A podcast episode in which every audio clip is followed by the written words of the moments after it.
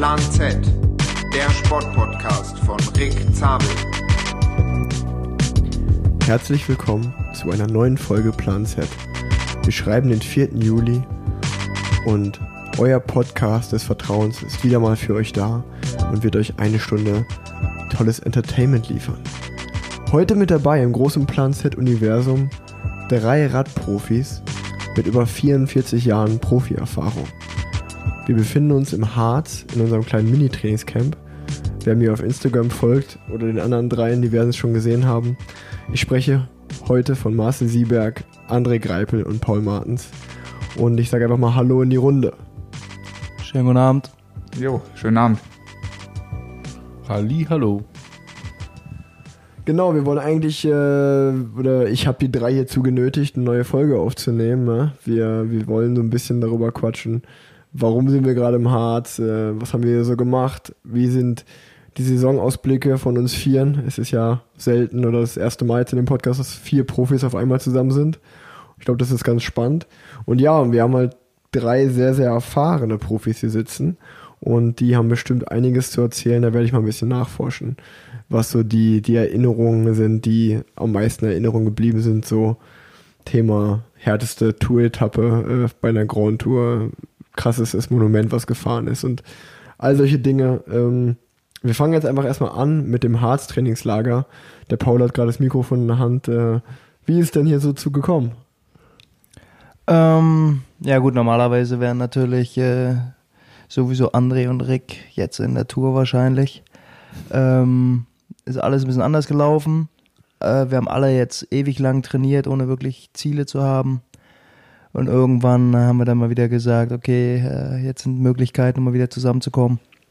Und ganz spontan haben wir uns da mal was ausgedacht und da ist halt der Harz rausgekommen. Genau, man, man hat ja nach so einer Zeit, ich glaube, ich war seit Februar durchgehend äh, in Köln am Trainieren, außer mal ein paar Tage in Berlin, wo ich kurz war. Immer die gleichen Strecken und äh, das wird ja dann auf Dauer auch mal langweilig. Äh, dann haben wir kurz äh, diskutiert, als wir vier uns endlich gefunden hatten. Ähm, wo, wo soll es denn hingehen? Äh, Sauerland stand noch zur Auswahl. Wir haben uns dann für den Harz entschieden, weil ich glaube, fast von uns war noch niemand hier so, äh, hat hier trainiert. Und ähm, Sibi hat dann eigentlich hier unsere Unterkunft gebucht, die Ferienwohnung. Und ähm, ja, jetzt sind wir schon an Tag 4, Sibi. Wie, wie ist denn so, so gelaufen bis jetzt hier unser Camp?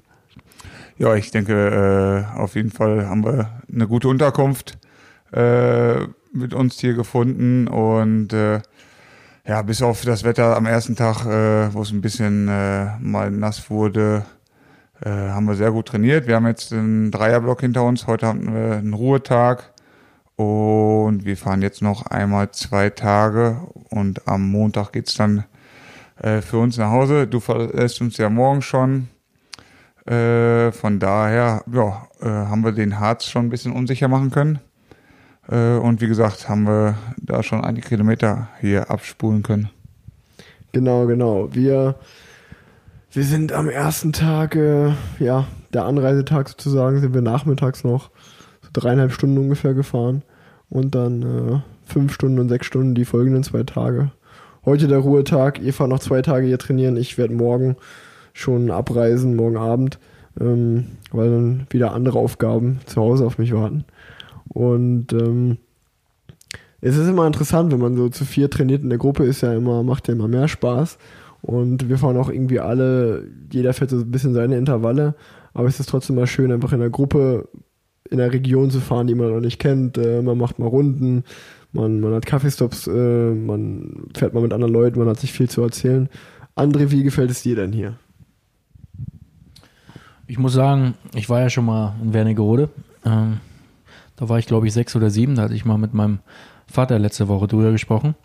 Also äh, Wernigerode ist ja äh, schon ein Naherholungsort gewesen für die Ostdeutschen damals.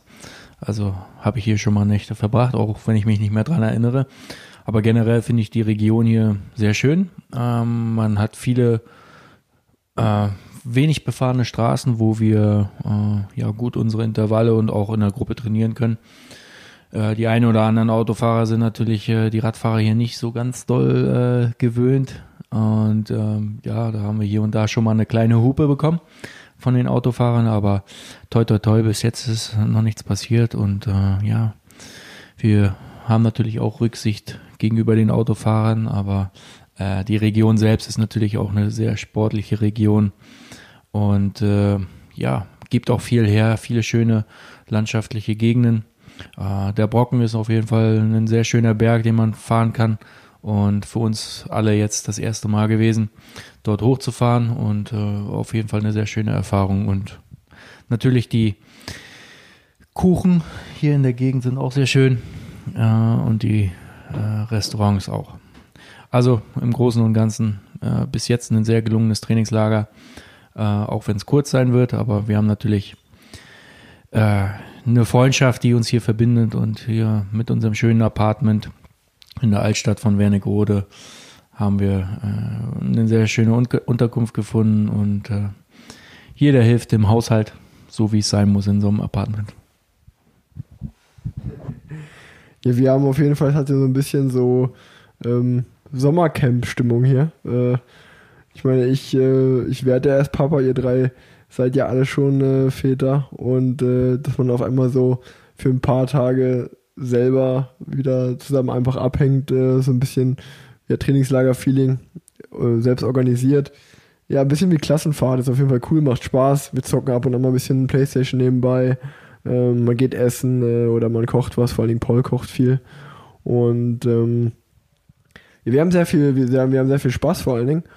Aber jetzt ist ja auch schon Anfang Juli, der Restart der Saison äh, ist nicht mehr weit weg. Viel wurde drüber geredet. Noch drei bis vier Wochen, dann geht's wieder los. Äh, Ende August, Ende, äh, nee, Anfang August, Ende Juli. Und äh, jetzt ist ja vielleicht für die Zuhörer mal interessant zu hören, wo wir alle so, was so der Anfangsplan ist, falls das schon spruchreif ist bei allen. Sibi, du hast gerade das Mikrofon in der Hand. Äh, kannst du denn schon sagen, wie so dein Plan aussieht für dieses Jahr noch? Äh, ja, bei uns ist erstmal noch ein Trainingslager eingeplant von äh, Mitte Juli bis Ende Juli. Äh, das ist dann halt, ich glaube, äh, unser Team macht äh, drei oder vier verschiedene Training, äh, Trainingslager. Wir sind dann halt, äh, sag ich mal, mit der Sprintergruppe in, im Schwarzwald. Und äh, dann bin ich noch ein paar Tage zu Hause und dann geht's ja entweder zu Polen-Rundfahrt oder zu Tschechei-Rundfahrt äh, Anfang August. Und äh, dann habe ich ein paar Eintagesrennen äh, in Frankreich und in Italien. Und dann müsste das nächste dann bei mir Tirreno Adriatico sein. Und äh, ja, dann ist, äh, sind halt noch so ein paar Rennen, äh, ja, sag ich mal, in der Schwebe. Ob jetzt äh, Giro oder die Klassiker, äh, da sind äh, die Teams noch ein bisschen am, äh, am Hin und Her schieben und am Plan. Äh, aber so wäre halt erstmal meine Planung, äh, wenn jetzt natürlich nichts dazwischen äh, kommt. Ja, wie wir halt alle erlebt haben, dieses Jahr ist ja ein spezielles Jahr, von daher weiß ich nicht, ob äh, alle Rennen, sag ich mal, stattfinden werden, so wie geplant, äh, hoffen wir natürlich alle, äh, weil ja, war jetzt einfach eine lange Zeit ohne, ohne Rennfahren. Und äh, ich glaube, wir sind halt alle ziemlich heiß dann auch mal, sag ich mal, die, die Teamkollegen zu, zu treffen. Und äh, ja, mit denen, sag ich mal, Tage zu verbringen, äh, vor dem Rennen und nach dem Rennen, so wie wir die hier äh, im Harz erleben, dass man sich dann austauscht, äh, wie waren deine Zeit und hin und her. Äh, von daher ist das schon dann auf jeden Fall eine aufregende Zeit, wenn es dann wieder losgeht. Genau. Ähm, Paul, wie sieht es bei dir aus? Äh, was ist bei dir geplant? Ähm, ja, ich äh, fange gleich mit dem italienischen Block an, äh, zwei, die ersten zwei Wochen im August von Strade Bianchi bis dann ähm, Lombardei und alles, was dazwischen ist. Und dann eigentlich als Höhepunkt Ardennen-Klassiker plus Vuelta. Also ähm, wird meine Saison, wenn das alles so stattfinden wird, noch relativ lang gehen bis Mitte November. Aber ich finde es immer noch, gerade wenn man News liest, ist es immer noch schwer vorstellbar, dass wir das alle so äh, abwickeln werden. Aber gut, äh, ich glaube, wir sind so lange im Geschäft, dass wir da auch flexibel genug sind, ähm, äh, dass es egal ist, welche mhm. Rückennummer man da jetzt drauf, äh, drauf macht letztendlich. Ähm, irgendwo werden wir schon fahren und dann, dann werden wir sehen, was das wird. Ja.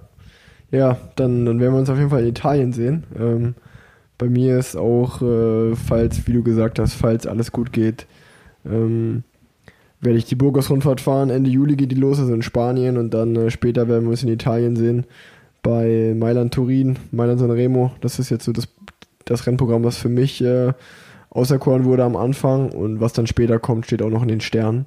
Ähm, aber ja, es ist irgendwie erstmal schön, überhaupt ein Ziel vor Augen zu haben.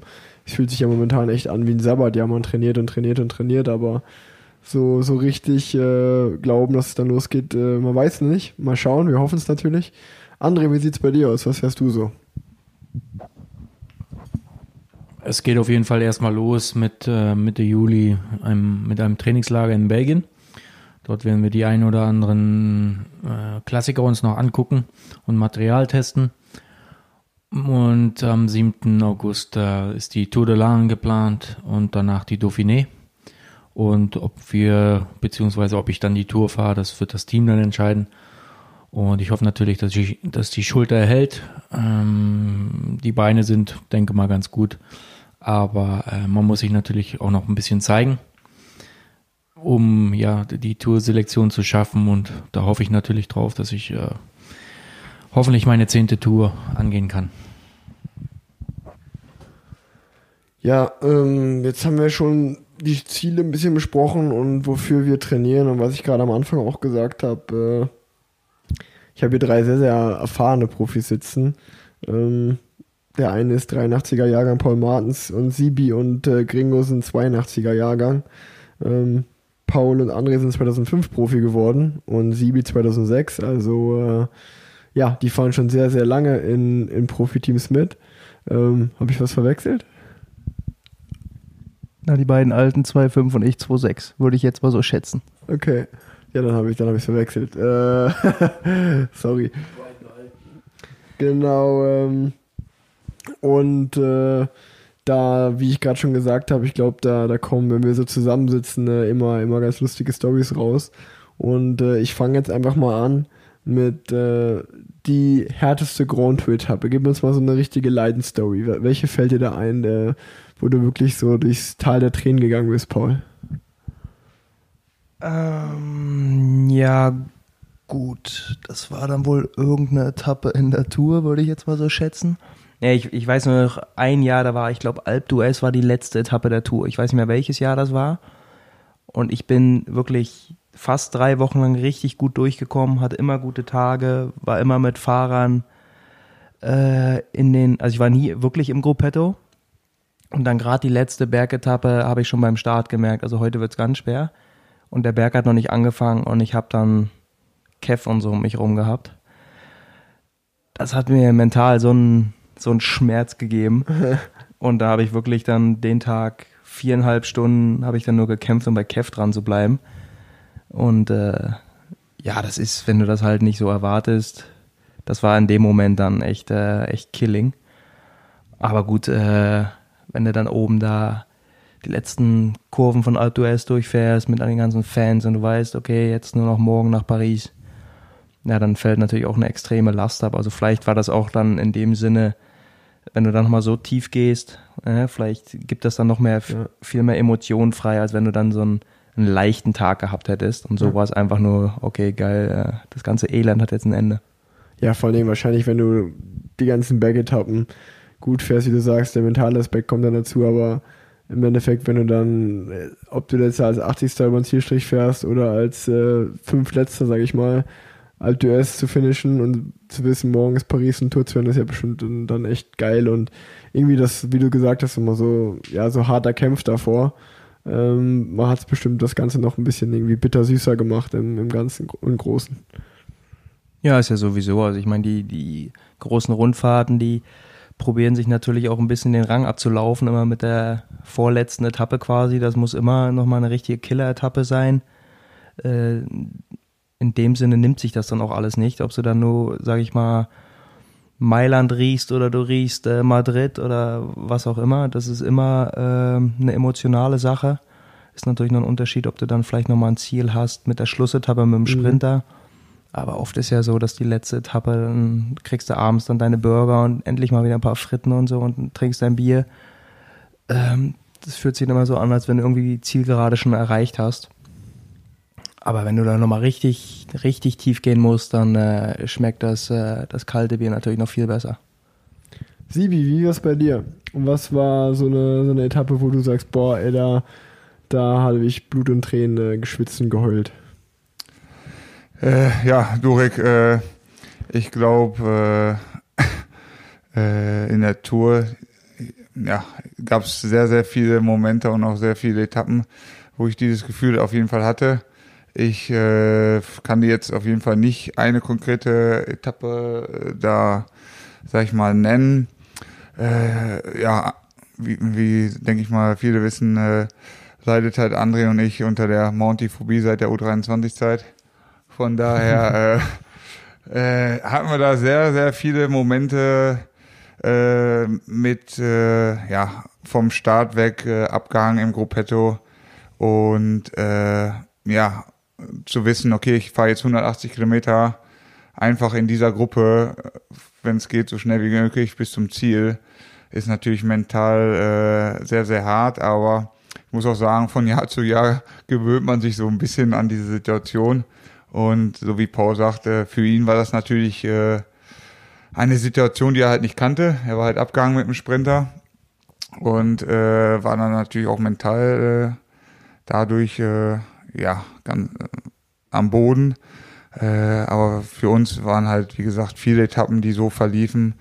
Ich kann mich da halt an einer Etappe mal 2007 erinnern, äh, meine erste Tour Sie war auch in der letzten Woche und die sah relativ easy aus am Profil, wo dann halt, äh, ich glaube, das war Kiste Panje noch in der Zeit, äh, eine Gruppe halt, äh, eine große Gruppe auf Abstand gehalten hat für, für, die, äh, für die Teamwertung, äh, wo es dann halt äh, gefühlte 30 mal äh, ein, zwei Kilometer berghoch ging äh, wo halt natürlich keiner abgefallen ist. Äh, ich bin zum Glück auch nicht abgefallen, aber immer so kurz davor und äh, da hat man dann schon mal die Tränen im Auge äh, und verzweifelt und sagt, ich kann, ich, ich, ich kann jetzt einfach nicht äh, ja, abgehangen werden, weil wenn ich jetzt abgehangen werde, äh, dann ist hier der Ofen aus und dann äh, fahre ich drei Tage vor Paris nach Hause. Also die, die hängt natürlich äh, äh, ein bisschen im Kopf, weil es jetzt keine Hochgebirge-Etappe war und die ganzen Hochgebirgsetappen, wie ich gesagt habe, das war halt äh, ja Standard für immer uns. Hölle, dass, immer Hölle. Ja, dass äh, wir da klar, meine letzte Tour, äh, da haben wir die Tage noch drüber gesprochen, dass wir den Besenwagen äh, Ja. äh, voll gemacht haben. Das war ja die Etappe zu Alp d'Huez hoch, äh, wo ich erst Mal in meinem Leben, ich glaube, für euch war das genauso, äh, in den Besenwagen reingesprungen bin. Äh, und für mich da eigentlich dann gesagt habe, okay, äh, ja, äh, die Strapazen hatten, haben ein Ende und äh, ja, man, auf der einen Seite hat man sich gefreut, dass es vorbei ist, aber auf der anderen Seite fühlt man sich ja trotzdem doof und äh, äh, ja, die Tage, weiß ich nicht, wo wir das, wo ich das gesagt habe, wir sind hier die, äh, was habe ich noch gesagt? Die Keudeler Madeleine-Gruppe. Golde Marleen-Gruppe. Äh, ja, sowas hängt natürlich in den, im Kopf, äh, als ob es letzte Woche war, äh, weil das äh, ja schon scheint was Besonderes war. Im, äh, Total, ja. natürlich jetzt nicht im äh, Positiven, äh, sondern einfach, weil man halt sowas nicht so oft im Leben erlebt. Ja, wie du gesagt hast, es war ja auch gerade für dich, für André und für mich auch das erste Mal, aber es war ganz, ganz lustig, weil ich glaube, Paul ist ein bisschen schneller den Berg hochgefahren als wir, war vorne weg und wir drei waren zusammen. Und dann hast du treffend gesagt, ey, die Goldene Madeleine-Gruppe ist hier wieder zusammen, äh, haben sich wieder getroffen. Und ähm, das, das ist sicherlich, äh, ja, mussten wir alle kurz schmunzeln. Äh, negative Erfahrung natürlich, aber trotzdem, äh, wie du sagst, sowas vergisst man nicht. Und ähm, ja, äh, ist immer krass zu hören. Ich meine, ihr seid dann äh, wahrscheinlich einmal hat es nicht geklappt, da war ich auch dabei bei der Etappe, aber 100 andere Alpenetappen bei der Tour habt das halt geschafft so. Ähm, man weiß immer vornherein, äh, von vornherein so, ey, das wird super hart, aber irgendwie schafft man es ja dann doch meistens. Und äh, André, welche Etappe war es denn bei dir? Du hast mir letztens im Training, als wir in der Eifel mal gefahren sind, hast du mir von einer Etappe in der Vuelta erzählt, wo du irgendwie ewig lang nach Andorra hochfahren musstet. Ähm, ähm, zusammen mit, äh, ich weiß gar nicht mehr, mit, mit Grabschi oder mit Corfi. Ähm, war das die Etappe, die vielleicht für dich so am härtesten war oder fallen, fallen dir da noch andere ein? Also ich denke, die ist auf jeden Fall gleich auf der gleichen Ebene, auf der gleichen Ebene wie die Etappe, die ich euch gleich später erzähle. Aber die Etappe ist auf jeden Fall ein Klassiker, da das meine zweite Vuelta war und ich unbedingt ins Ziel kommen wollte, weil ich bei der ersten Vuelta nicht ins Ziel gekommen bin. Und äh, ich bin bei André Korf geblieben, der war damals mein Teamkollege von T-Mobile, mein Zimmerkollege auch. Und wir sind nach Andorra abgehängt worden an einem zweiten Kategorieberg. Und Kofi hat gemeint, ja, ist kein Problem, bleib einfach in den Autos. Wir kommen dann schon zurück, aber irgendwie haben wir das nicht geschafft, weil auf der Abfahrt Gegenwind war und wir aus der Autokolonne draußen waren.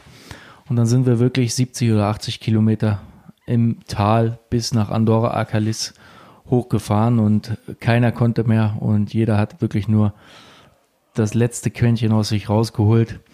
Aber am Ende haben wir dann äh, ja 20 Kilometer vor Ziel schon unser Hotel gesehen, mussten dann aber noch 20 Kilometer weiter berghoch und ja haben das Ziel erreicht. Aber das war eher so eine mentale.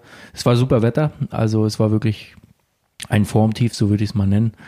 Aber die Etappe beim Giro d'Italia nach L'Aquila 2010 werde ich in meinem Leben nie wieder vergessen. Das war die Hölle äh, schlechthin.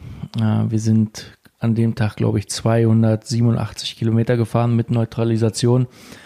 Und jeder, der ein bisschen Radsport verfolgt, ähm, der weiß, dass an dem Tag äh, 40 oder 45 Mann vorne weg waren nach dem ersten Berg. Aber das rosa Trikot bei uns in der Gruppe. Und äh, dann hat es auch noch angefangen zu gewittern, zu regnen und dann sind wir wirklich die das Radrennen war dann 270 Kilometer lang, sind wir die meiste Etappe im Regen gefahren bei 6, 7 Grad, die ganze Zeit auf 1500 Meter äh, mit vielen Abfahrten dabei. Und ähm, da habe ich auch letztens gerade von Robbie McEwen ein Statement gehört, der äh, dieselbe Etappe genannt hat. Und äh, Sibi wird sich bestimmt auch noch sehr gut dran erinnern, dass ich aussteigen wollte an dem Tag und schon davon gesprochen habe, dass ich morgen in Köln auf der Terrasse setzen werde und einen Cappuccino schlürfen werde und mir den Giro im Fernsehen angucke und äh, meine Teamkollegen haben mich irgendwie im Rennen gehalten. Ähm, aber ich kann mich wirklich gut daran erinnern, dass wir auf den Abfahrten so geschlottert haben, dass wir wirklich nicht mehr wussten, wo hinten und vorne ist. Und äh, Robbie McEwen kann ich mich sogar erinnern, der hatte vier Regenjacken an von vier verschiedenen Teams ähm, und zwei, drei Handschuhe übereinander. Also das war wirklich so kalt. Ähm, und unser Gruppetto mit bestimmt 60, 70 Mann war, glaube ich, fast 20 Minuten aus der Karenzzeit raus. Und äh, ja, es war kein Ruhetag danach und wir mussten dann weiterfahren, aber jeder war froh, dass diese Etappe vorbei war. Und äh, am Ende waren wir dann auch froh, äh, weiterhin im Rennen zu sein. Ich glaube, ich konnte sogar auch noch eine Etappe gewinnen.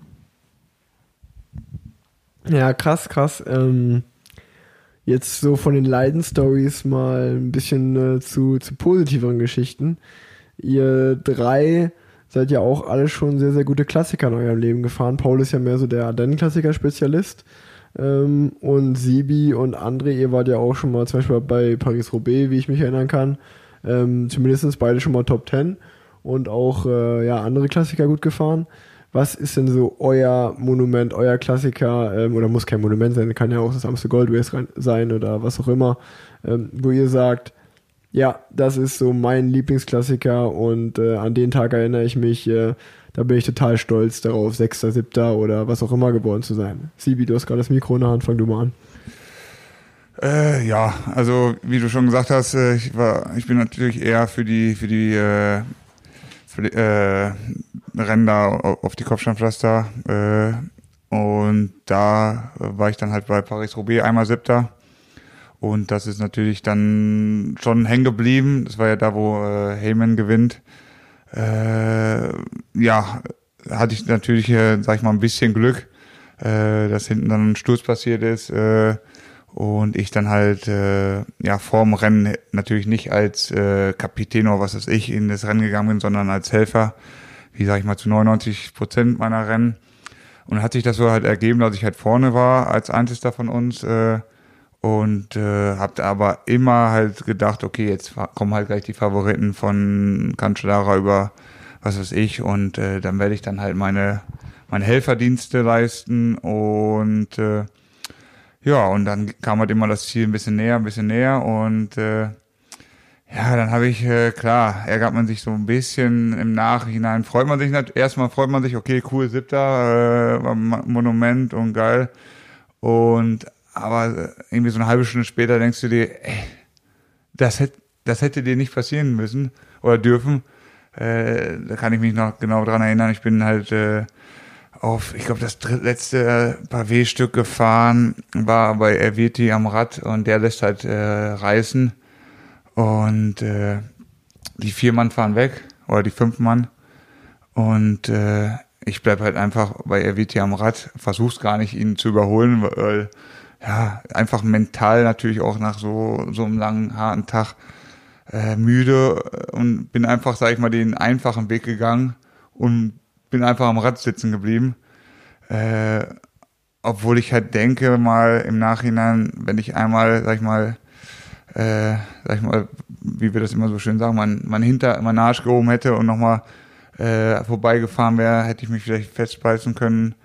Äh, aber ja, das sind halt so Mo Momente, wo man sich auf der einen Seite mega freut, äh, bei so einem großen Rennen dabei zu sein, aber auf der anderen Seite natürlich dann denkt, was hätte ich, oder warum ist mir das passiert? Und äh, ja, Paris-Roubaix ist halt äh, schon immer seit, äh, ich glaube 2007 war mein erstes Mal und ich glaube, ich bin das sogar jedes Jahr gefahren oder vielleicht ein Jahr nicht. Äh, aber natürlich auch die Flandern-Rundfahrt. Äh, Gerade so die Jahre mit äh, Lotto, äh, ob, ja, ein belgisches Team und dann Flandern-Rundfahrt äh, ist halt halb Belgien da. Äh, das war halt schon, schon äh, ja, extrem äh, ja, wichtiges und natürlich auch ein sehr cooles Rennen. Äh, obwohl ich dann halt äh, die, die alte Flandern-Rundfahrt schon einiges besser fand, äh, weil man da ja auch äh, ja, mehr, mehr Fahrertypen hatte oder mhm. Fahrer hatte, die das Rennen äh, gewinnen konnten. Äh, wenn man ehrlich ist, die, die äh, Strecke von, von den letzten Jahren, äh, da waren halt vielleicht fünf, sechs Mann, äh, die gewinnen konnten. Und äh, somit äh, war, war das natürlich dann auch irgendwann, wo ich sage, okay, Paris-Roubaix, wenn ich einen richtig guten Tag habe, äh, nicht, dass ich da vor, also ganz vorne fahren kann, aber da, da, da gibt man sich dann noch immer, also motiviert, motiviert man sich so. Und Flandern-Rundfahrt genießt man halt und weiß aber ganz genau, äh, da, da ist man dann irgendwann abgegangen und äh, mhm. das war's dann. Aber so die beiden Rennen äh, sind für mich dann äh, ja im, im, im Frühjahrskalender, also die beiden, äh, wofür man halt auch den Winter dann äh, übertrainiert. Ja. Paul, wie sieht das bei dir aus? Du bist ja lange bei oder fast die ganze Zeit in holländischen Teams unterwegs. Die Aden-Klassiker hatte ich gerade schon angesprochen. Würdest du die auch nennen? Ja, klar. Ich bin ähm, jedes Jahr das Amstel gefahren. Also dieses Jahr, wenn das stattfindet, wird es mein 15. Mal. Äh, wenn ich dann nächstes Jahr nochmal fahre, bin ich Rekordhalter. Ähm, darum habe ich auch das Team gefragt, um weiterfahren zu dürfen. Ähm, ja, ich bin letztendlich hat das Amstel mir gezeigt, als junger Profi, äh, was ich eigentlich kann oder wo ich eigentlich dran arbeiten will. Weil als Amateur war ich mehr ein Zeitfahrer, aber gut, hätte ich mich darauf versteift, dann wäre ich jetzt kein Profi mehr wahrscheinlich. Ähm, nee, der Amstel hat definitiv einen, be einen, bestimmten Stellenwert für mich. Äh, ich habe 2011 war, hatte ich eine gute Serie, bin ich 10., 10., 11. geworden in den, in den drei Rennen. Mhm. Ähm, also ich konnte die anderen beiden Rennen auch relativ gut. Ähm, aber auch da hat sich seitdem so viel entwickelt, dass da viel mehr Spezialisten sind. Und wenn man die Zeit, nicht mehr, man kann das auf Strava gut vergleichen, die Zeit, mit der ich im Flash Wallon, das eine Jahr bin ich auch nochmal 13. geworden, damit wirst du jetzt 30. vielleicht. Also ja. viel mehr Leute können, können das. Und das wird in Zukunft nicht anders sein. Ähm, Amstel ist auch in dem Sinne mehr, ich kenne da jeden Stein. Dann kann man eventuell nochmal andere Kräfte mobilisieren. Aber ähm, ja, es wie für, wie für Sibi dann Roubaix, dass man da eventuell nochmal vielleicht ein bisschen tiefer geht oder so, aber man muss auch realistisch sein. Heutzutage gibt es da Fahrer wie, wie Van der Poel, die können halt Sachen, da kann man eigentlich nur von träumen. Und äh, aber von, sag ich mal, von den Emotionen her muss ich noch beinahe zugeben, ich bin in meinem ersten Jahr 2006 bin ich Roubaix gefahren. Das Gefühl, was du hast, wenn du auf die Bahn fährst, ist einfach unbeschreiblich. Also das habe ich bei keinem anderen Rennen eigentlich so äh, miterlebt. Ähm, darum bin ich auch stolz, dass ich auch so ein Rennen mal gefahren bin. Ja, kann Ja. ich das auch irgendwo, kann ich da einen, einen Haken hintermachen. Ist jetzt auch nicht so, dass ich das unbedingt nochmal fahren muss, aber äh, als Fahrertyp, so wie ich es bin, dass ich dann sagen kann, okay, das Rennen habe ich auch gefahren, macht mich dann auch ein bisschen stolz. Ja klar, cool. André, wie sieht's bei dir aus? Also generell ist natürlich diese ganzen äh, zwei Wochen, die im Frühjahr sind, sind irgendwo ja so die heiligen Wochen. Wenn man äh, für ein belgisches Team gefahren ist, hat man das andere, das Ganze nochmal ein bisschen anders kennengelernt, als es äh, davor der Fall war. Also äh, da sprechen wir von der Flandern-Rundfahrt, Gent-Wevelgem, äh, Paris-Roubaix ähm, und Harelbeke. Äh, diese vier, fünf Radrennen sind natürlich äh, sehr schwere Radrennen aber auch sehr schöne. Und äh, wenn man in Belgien dann unterwegs ist äh, und die, das ganze Land wirklich am Straßenrand steht und äh, diese zwei Wochen Radsport wirklich feiert äh, und man dabei sein kann, ist es natürlich eine sehr schöne Erfahrung. Und natürlich mit einem belgischen Trikot, äh, was man auf der Brust trägt und versucht dort so gut es geht zu vertreten, hat man natürlich auch äh, ja eine ne gewisse Verantwortung gegenüber dem Team und man steht natürlich auch in gewisser Weise im Spotlight, aber äh, generell würde ich jetzt für mich einfach sagen, dass die die die Flamsen Ardennen, so sagen wir, die Flan äh, die die äh, kurzen Kopfsteinpflasteranstiege sind für mich generell zu, sch zu schwer, auch wenn es natürlich ein schönes Radrennen ist. Aber ähm, da muss man einfach realist genug sein, um zu wissen, dass andere Fahrer da auf jeden Fall besser sind als ich. Aber Paris-Roubaix ist natürlich äh, ein Rennen, wo man ein bisschen reingewachsen ist, was man besser kennengelernt hat. Und man äh, einfach versucht, dort mit ein bisschen Glück äh, vielleicht nochmal weit, weit vorne zu landen. Ähm, auch auch, auch wenn es natürlich schwer sein wird, aber äh, man muss ja nicht aufhören zu träumen, sondern einfach nochmal versuchen und wenn es die Chance nochmal hergibt, äh, dort auch um die vorderen Plätze mitzufighten. Ja, eine, eine andere sehr, sehr beliebte Kategorie, die zwar selten vorkommt, aber wenn die vorkommt, ist sie immer sehr beliebt, ist die Kategorie Hungerast. Ähm, wem fällt denn so auf Anhieb von euch dreien mal so eine Hungerast-Story ein, wo ihr sagt, oh ja, da kann ich mich gut dran erinnern, äh, das war, das war auf jeden Fall richtig heftig. Nicht alle auf einmal. Ja, gut, ähm, bei mir ist es eigentlich so, dass ich früher fast jedes Rennen Hungerast hatte. Darum sind da eigentlich zu viele Dinge, die ich da erzählen kann, weil früher war das irgendwie, ähm, auch im ernährungsspezifischen Sinn hat sich da so viel geändert. Früher war ja teilweise so, ja, nee, nicht zu viel essen, ne? dann äh, morgens wieder eine Bergetappe. Also völlig schwachsinnig eigentlich, Ja. wenn man das jetzt Jahre später so betrachtet. Aber also den, den Tunnel, den habe ich schon so oft durchquert. Also wie gesagt, äh, das ist eigentlich schon traurig. Ich hoffe, dass ich da keine Spätschäden davon trage. Sibi, wie sieht's bei dir aus? Fällt dir so im Training oder Rennen so ein richtiger Hungerast? Ist der dir Nee, nee, eig- geblieben? nee, eigentlich, äh, klar, wenn ich äh, nach vier, fünf Wochen, äh, sag ich mal, Saisonpause und du fährst halt los und denkst, ach komm, äh, drei Stunden da, brauchst ja nichts zu essen und so, dass ich dann halt hinten raus die letzte Stunde da, ja, sag ich mal, ein bisschen über Kreuz gucke und so. Aber entweder war es mal so schlimm, dass ich das direkt aus meinem Kopf gelöscht habe, oder ich habe einfach vielleicht viel zu viel Reserve in meinem Körper, äh, die die Pole dann halt nicht hat, wovon mein Körper dann zehren kann. Aber äh, ja klar, so im Nachwuchsbereich Junioren und so, klar, wenn wir da halt auf Mallorca waren oder in Livigno, äh, ich glaube, da gibt's halt schon äh, die eine oder andere Situation, wo du gesagt hast, du, ey, boah, bleib stehen und gib mir was. Äh, aber wir, du hast halt auch oft bei solchen halt auch einen Teamwagen dabei, sag ich mal. Äh, und ja, ich hatte, glaube ich, vielleicht dann einfach genug Essen dabei und wie gesagt meine Reserven, die Paul dann halt nicht hat. So, jetzt ganz spontan ist mir doch noch eine Geschichte eingefallen im Training. ähm, ich bin früher immer viel mit Laurens Zendam gefahren, äh, Training, und der hatte eigentlich immer so den Trick, dass er sagt, okay, wir fahren vier Stunden und es wird dann sieben. Ähm, hatte eigentlich nur für vier Stunden Essen mit. Und dann auf der letzten halben Stunde, ich habe schon gezittert, ich habe eigentlich auch wieder nur den, die Straße am Kanal entlang, war auch wieder nur ein langer Tunnel und ich krieg Platten. Und damals noch mit Drahtreifen, äh, Michelin, die Dinger, die hast du nicht runtergekriegt und sowieso auch nicht wieder drauf. Und ich habe da gekämpft, ich habe gezittert am ganzen Körper. Und Tendam, der Vogel, der hat sich nur ins Gras geschmissen, hat mich ausgelacht. Und es hat gefühlt bestimmt eine Stunde gedauert. Und es war halt im Winter, war halt schweinekalt. und, und der hat wirklich eine Stunde lang nur gelacht. Äh?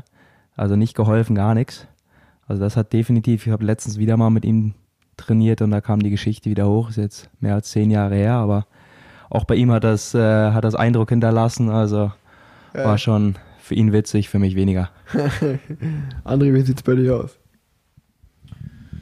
Also ich muss zugeben, im Rennen fällt mir wirklich gar nichts ein, aber im Training gab es schon viele Situationen und ähm, die letzte Situation ist äh, auch noch gar nicht so lange her. Da war ich wirklich nur zehn Kilometer von zu Hause weg. Ähm, aber um auf Nummer sicher zu gehen, habe ich gedacht, ja komm, fährst du noch zehn Kilometer bis ins nächste Dorf und isst dann was, ähm, damit ich es auch wirklich nach Hause schaffe. Aber diese zehn Kilometer wurden dann immer länger, gefühlt jedenfalls. Und äh, ich bin dann in den Rewe reingestürzt und habe noch ähm, Gott sei Dank noch was bekommen, weil der Bäcker war schon fast zu, weil es ein Samstagnachmittag war. Und äh, habe mir dann dort so viel Kuchen und Cola reingehauen, dass ich die letzten zehn Kilometer auch noch nach Hause schaffe. Also generell gibt's gibt's viele Dinge, aber äh, ich bin jemand, der schlechte Momente sehr schnell vergessen kann und äh, ja, ich bin auch gut im Verdrängen und äh, ja, die Erinnerung ist dann wirklich komplett gelöscht, so wie es mit jedem anderen Anstieg, äh, den es auf der Welt gibt, auch äh, sehr gut. Das kann, das kann ich auch mit jedem Anstieg sehr gut. Ja, aber äh, da habe ich jetzt noch mal, also du hast mir mal erzählt, du hast auch einen Trick für für viele, äh, sag ich mal, die die die, darunter leiden dann, äh, dass es auch so äh, Zuckerrüben gibt. Vielleicht, vielleicht Oh kannst ja. du dir mal die Geschichte erzählen. Also fällt mir gerade Oh ja, dazu ein. der- Die ist mir gar nicht eingefallen, ja. Genau, äh, da bin ich Juniorenfahrer, glaube ich, gewesen. Äh, auf jeden Fall bin ich im Herbst trainieren gewesen und hatte wirklich gar nichts dabei. Und ich hatte wirklich so einen schlechten oder überdimensionalen Hungerass, dass ich keine andere Chance gesehen habe, als auf diesen Zuckerrübenhaufen zu klettern, um mir eine Zuckerrübe zu holen. Und die habe ich dann genüsslich verspeist und habe mir, äh, ich weiß nicht, wie viel ich von der Zuckerrübe gegessen habe, aber sehr viel. Und ja, der, die Zuckerrübe hat mir auf jeden Fall, ja, ich würde nicht sagen das Leben gerettet, aber die hat mich nach Hause gebracht. Und äh, das ist auf jeden Fall jeden zu empfehlen, dass man im Herbst auf jeden Fall Zuckerrübenhaufen suchen sollte, wenn man Probleme hat mit äh, einem Hungerast. Ach, schön, schön zu hören, dass es dir auch mal schlecht ging. Äh, ich kann mich auch an, an, eine, an eine Story vor kurzem erinnern. Da bin ich auch mit, mit André durch die Eifel gefahren. Und äh, André hatte eine Runde geplant, äh, die durchs Ahrtal gehen sollte. Ähm, bis ich irgendwann gesagt habe, kurz, wir waren kurz vor Rheinbach und die schwarze Wolke mit dem Regen hat da irgendwie festgehangen und wir sind immer mehr drauf zugefahren. Gesagt, Wollen wir nicht einfach irgendwie abdrehen und woanders lang fahren? Die Runde können wir auch wann anders nochmal fahren. Dann hat André auch eingesehen, dass das mehr Sinn macht und dann sind wir abgedreht. Ähm, sind dann von Bad Münstereifel so ein bisschen die alte Strecke von Köln-Schultrechen abgefahren. Und irgendwann waren wir in Kall und da hatte André irgendwie schon zehn Kilometer vorher angekündigt, ja okay, in Kall, da, da, da halten wir an zum Kaffee. Und dann waren wir endlich in Kall und dann steht da irgendwie Gemünd, sechs Kilometer. Und dann hat er gesagt, ach komm, lass uns doch noch nach Gemünd fahren, dann trinken wir da Kaffee. Und ich schon so, ja, eigentlich hatte ich mich jetzt mental hier drauf vorbereitet, aber gut, dann halt Gemünd. Und dann fahren wir nach Gemünd und dann sagt er, ach, Juri hat erzählt, dass äh, hier zwei Dörfer weiter soll so ein tolles Café sein. Lass uns doch einmal in Gemünd hier den Berg hochfahren und dann in der Abfahrt danach kommt dann direkt das Café. Ja, wir den Berg hochgefahren. Weiß ich noch, dann äh, hat er auch schon gemerkt, dass ich schlechte Laune bekommen habe langsam. Da, da habe ich so ein bisschen getestet, dann habe ich ihn attackiert berghoch, weil ich dachte, so, so geht's nicht. Ähm, naja, dann habe ich wirklich meine komplette letzte Energie eigentlich diesen Berg hoch rausgehauen. Dann in die Abfahrt gerettet, bis wir in diesen Ort gekommen sind, wo angeblich das Café ist. Ähm, und als ich ihn dann gefragt habe, ja, wo, wo ist denn das Café? Das, hat er, gesagt, das weiß ich jetzt gar nicht, da muss ich Juri mal anrufen.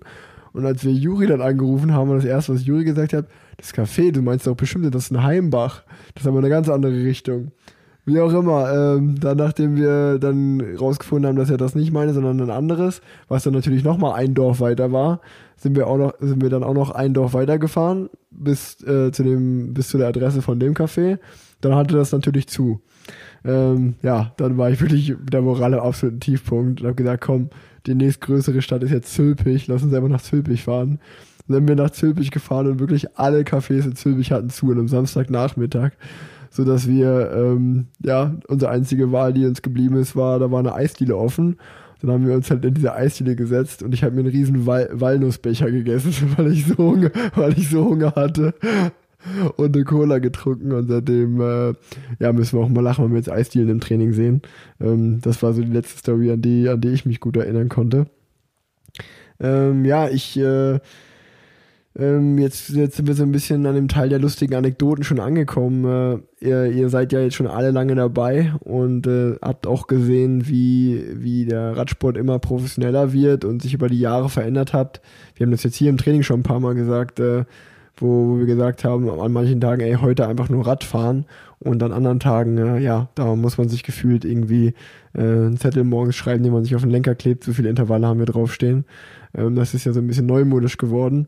Und äh, dadurch, dass ihr jetzt schon lange dabei seid, ich würde mal sagen, so ich bin äh, ja noch die Mitte, jetzt gerade genauso die Mitte zwischen, ähm, also ich bin jetzt auch schon lange kein Neoprofi mehr, aber jetzt kommen ja natürlich ganz, ganz junge Fahrer hoch. Da habt ihr bestimmt natürlich mit eurer langen Erfahrung, wenn ihr jetzt, euch jetzt so die Jungen anguckt, äh, was ist da, was sind da so Sachen, wo ihr, die euch direkt einfallen, wo ihr, wo ihr denkt, ey, das, das ist ja verrückt, dass, äh, dass die jetzt heutzutage, wir, ist es halt so im Profi-Radsport. Ja, gut, äh, ich glaube, in den letzten ein, zwei Jahren haben wir, haben wir Sachen gesehen, was, was man früher für unmöglich gehalten hätte, ne? dass 18-, 19-jährige Fahrer sofort auf, äh, aufs Weltlevel kommen. Mit äh, Remco und äh, Pogacar, das sind Fahrer, die fahren Werte, da hätte man früher gesagt, aber da muss man fünf, sechs Jahre äh, Profi sein in den Beinen haben. Und selbst dann hat man die Werte nicht. Äh, Nee, also das ist schon, das ist schon brutal und da, da fragen wir uns auch, wie das, äh, ob, ob die, die, die Fahrer, ob das stärkere Gene sind oder keine Ahnung, weil nur, nur Training ist das, damit ist das eigentlich fast gar nicht zu erklären. Aber gut, wir sehen natürlich auch ähm, das Obsessive von den jungen Fahrern, das, ja, das geht ja weit über Professionalität hinaus. Und dass wir auch noch so die Geschichten erzählen, hey, was wir in dem Alter gemacht haben. Und da hat das schon noch ein bisschen mehr Spaßcharakter gehabt. Aber gut, darum sitzen wir jetzt hier auch noch mit 37, 38 Jahren zusammen, äh, genießen immer noch von 5, 6 Stunden Fahren zusammen mit einem Kuchen und Kaffee. Ähm, und ich würde sagen, wir, wir verwetten alle Brief und Siegel drauf, dass die heute, heutige junge Generation in 15, 16, 17 Jahren äh, nicht mehr professionell Rad fährt. Aber gut, sie, sie dürfen uns eines äh, Besseren belehren, aber im Moment würde ich da doch relativ viel Geld draufsetzen. Wie, was sagst du, was? Ja, äh, hat man ja die Tage äh, uns schon das ein oder andere Mal unterhalten. Ich sehe es genauso. Äh, ja, äh, früher sind wir halt äh, rausgegangen und haben gesagt, okay, fahren vier Stunden, fahren fünf Stunden, na komm, machen wir. Und bist gefahren und hast halt mal hier ein bisschen K3 gemacht, ein bisschen Kraft auf dem Rad und hier und noch andere Sachen, aber halt nicht die in dem Ummaß, was, äh, was jetzt äh, im, im Radsport äh, in jedem Team halt abgeht. Äh, also im Frühjahr bei uns in Spanien äh, äh, sind wir halt jeden Tag Programm gefahren. Äh, so wie Paul sagt, dann kann man sich einen Zettel schreiben. Äh, und äh, ja, was man alles äh, auf dem Menü hat, sag ich mal, im, äh, an dem Tag und äh, ernährungstechnisch genauso, äh, wo ich dann sage, okay, äh, ist halt absolut äh, komplett anders, wie wo wir, sag ich mal, äh, groß geworden sind und in der äh, U23-Zeiten und wie auch immer äh, trainiert haben. Äh, aber so wie Paul auch sagt, also da, da stimme ich ihm auf jeden Fall zu, dass, dass ich denke, dass man das im Körper oder auch vom Kopf her, vom, also nicht nur von den Muskeln oder vom, auch vom Kopf her, man das keine 10, 15 Jahre so durchziehen kann, dass äh, irgendwann äh, sagt der Körper, äh, hier ist Schluss. Äh, und äh, ja, da sind wir auf jeden Fall ziemlich froh, äh, froh alle, dass wir hier, wie gesagt, äh, 37, 38 äh, sind äh, und äh, eine schöne Karriere hatten bis jetzt.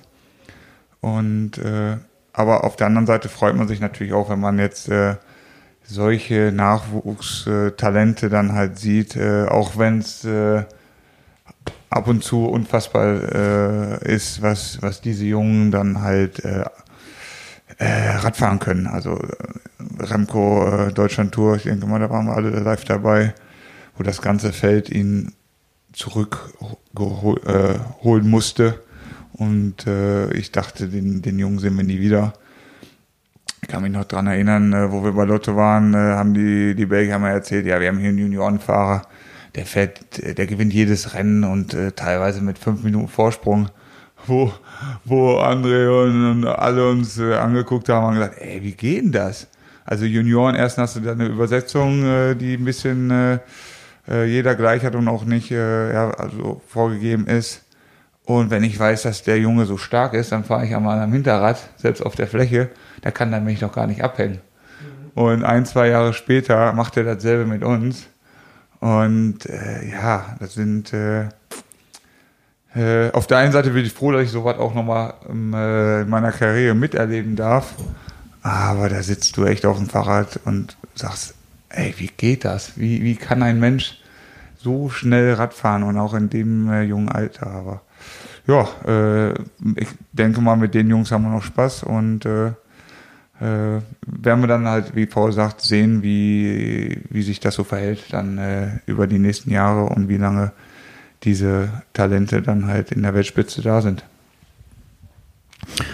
Also generell sehe ich es so, dass der, dass die Sportler momentan, egal welche Sportart es momentan ist, irgendwo alle den Radsport so kennenlernen, äh, wie es, wie es, oder den Sport, den sie lieben, äh, momentan so kennenlernen, wie, wie wir es gerade im Gefühl haben, dass äh, ziemlich viel im Internet natürlich schon erreichbar ist. Wir haben äh, Apps, wir haben Trainingssoftware, wir haben äh, verschiedene Messmöglichkeiten, um Leistung zu messen und natürlich Puls. Und äh, ja, die, die Trainingswissenschaft ist ein, einfach so weit, dass äh, auch schon Jugendfahrer und äh, ja, jüngere Fahrer einfach schon viel professioneller trainieren, als wir, als wir es damals getan haben.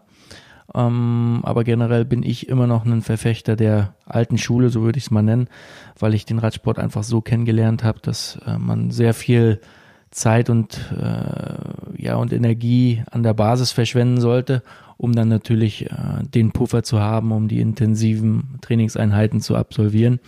Und das versuche ich immerhin noch immer weiter so beizubehalten, dass äh, man das Haus von unten beginnt zu bauen und nicht von oben. Und bis jetzt bin ich ganz gut damit gefahren.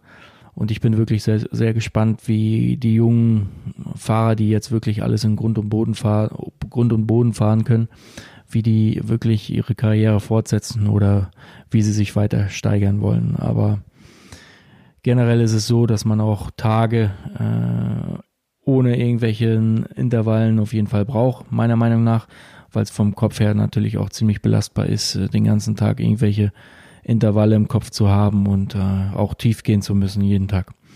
Also ich bin sehr, sehr gespannt, wie ein Remco äh, Evenepoel in zehn Jahren noch Radrennen fährt. Ja, ja, ich glaube, das, das sind wir alle.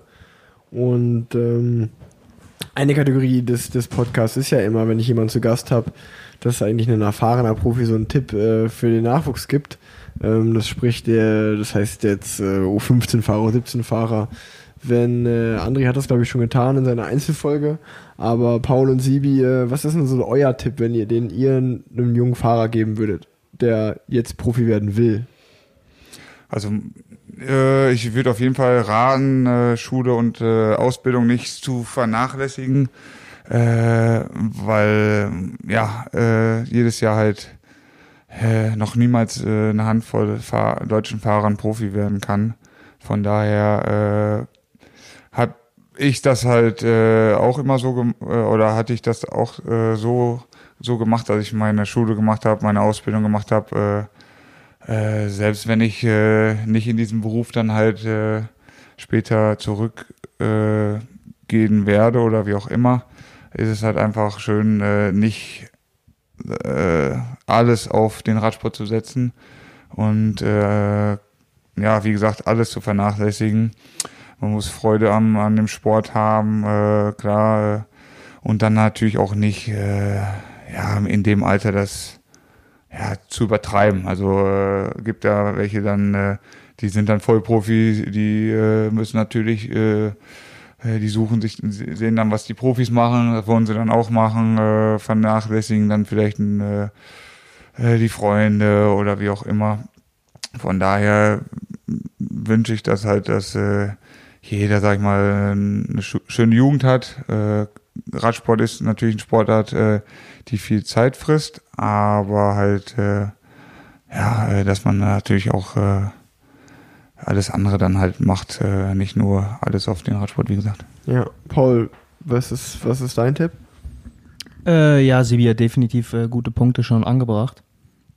Ähm, das Wichtigste ist, glaube ich, dein Umfeld, äh, was Sibi auch sagt.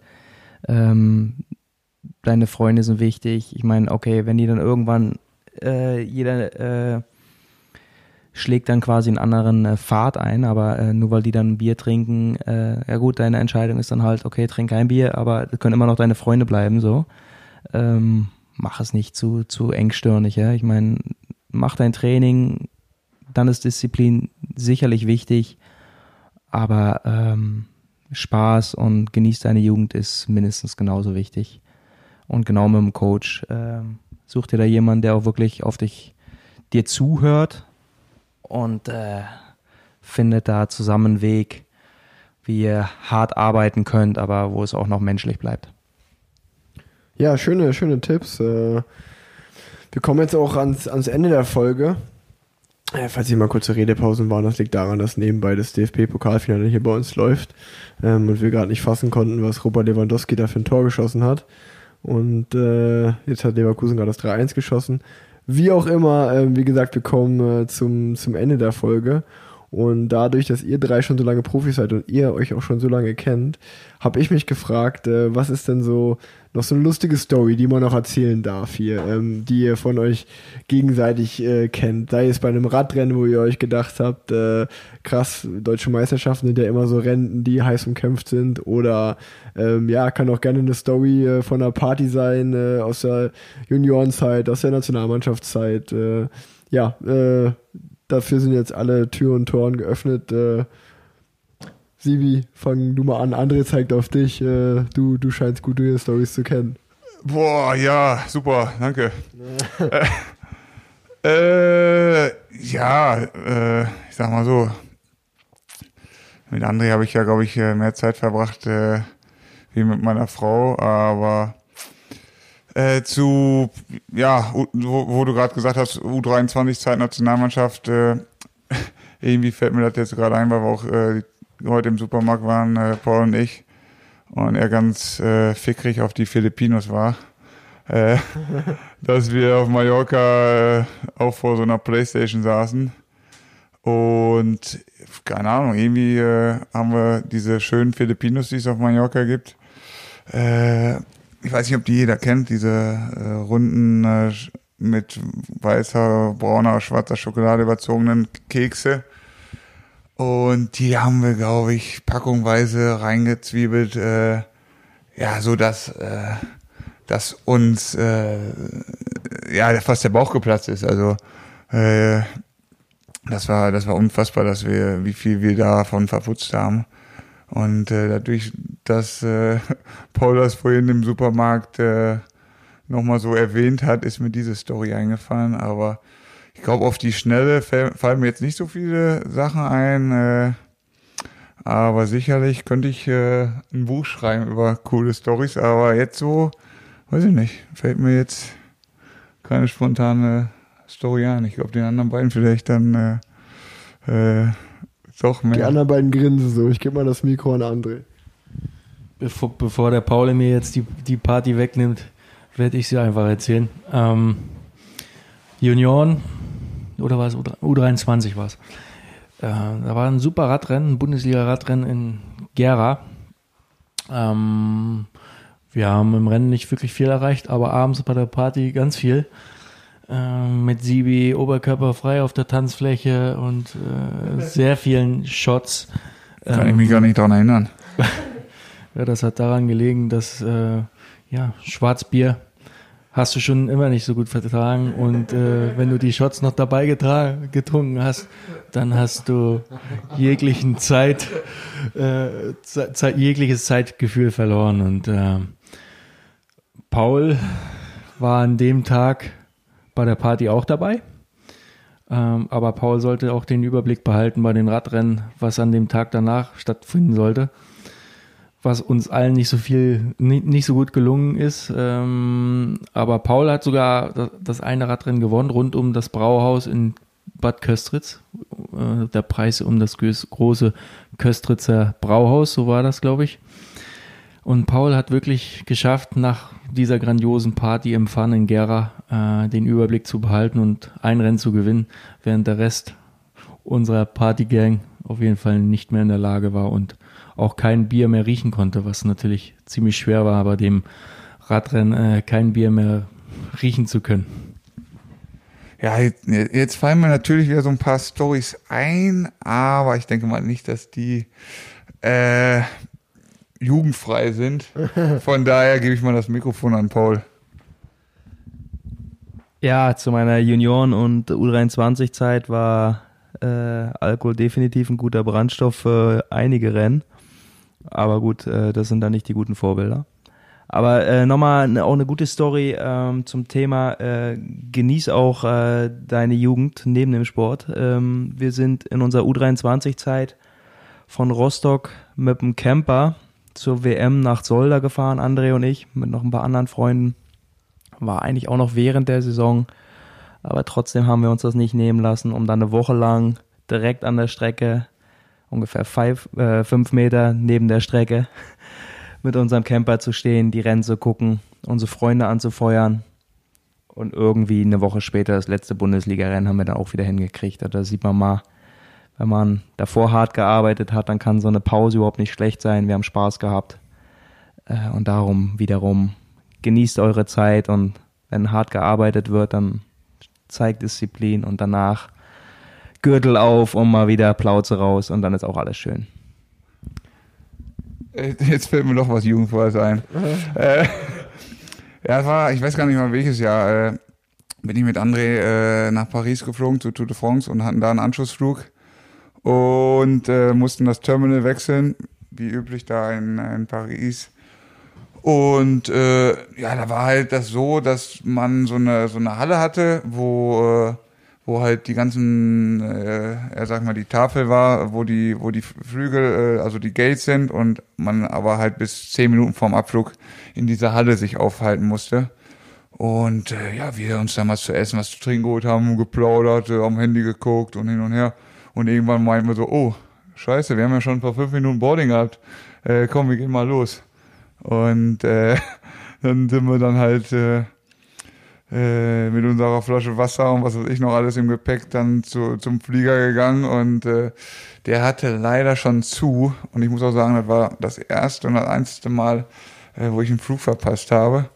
Und dann saßen wir halt äh, ziemlich äh, ja, äh, doof auf dem Flughafen rum und wussten nicht, was wir machen sollten. Und da haben wir unsere, sag ich mal, Sekretärin angerufen vom, vom Lotto-Team und haben gesagt, ja, äh, also äh, wir haben jetzt den Flug äh, verpasst, den haben wir absolut nicht mehr gekriegt, weil wir mussten diese Terminals wechseln. Und als wir dann im Terminal waren äh, mit dem Bus, da äh, ja, war der Flug schon zu. Also sie sollte uns ja mal, äh, wenn es geht, noch einen anderen Flug buchen. Und äh, somit hatten wir dann noch weitere drei, vier Stunden auf diesem schönen Flughafen zu verbringen. Und somit kamen wir, glaube ich, um 11 oder um 12 Uhr abends in unser Hotel rein. Und äh, ja, das sind halt so, so Geschichten, wo man dann denkt, ey, Mann, ey, was haben wir denn da gemacht? Und äh, ja, aber hat alles geklappt und ich glaube, wir hatten sogar eine gute Tour. Äh, von daher alles im, alles im grünen Bereich. Aber ja, wie gesagt, das war das einzige Mal ehrlich, wo ich meinen Flug verpasst habe.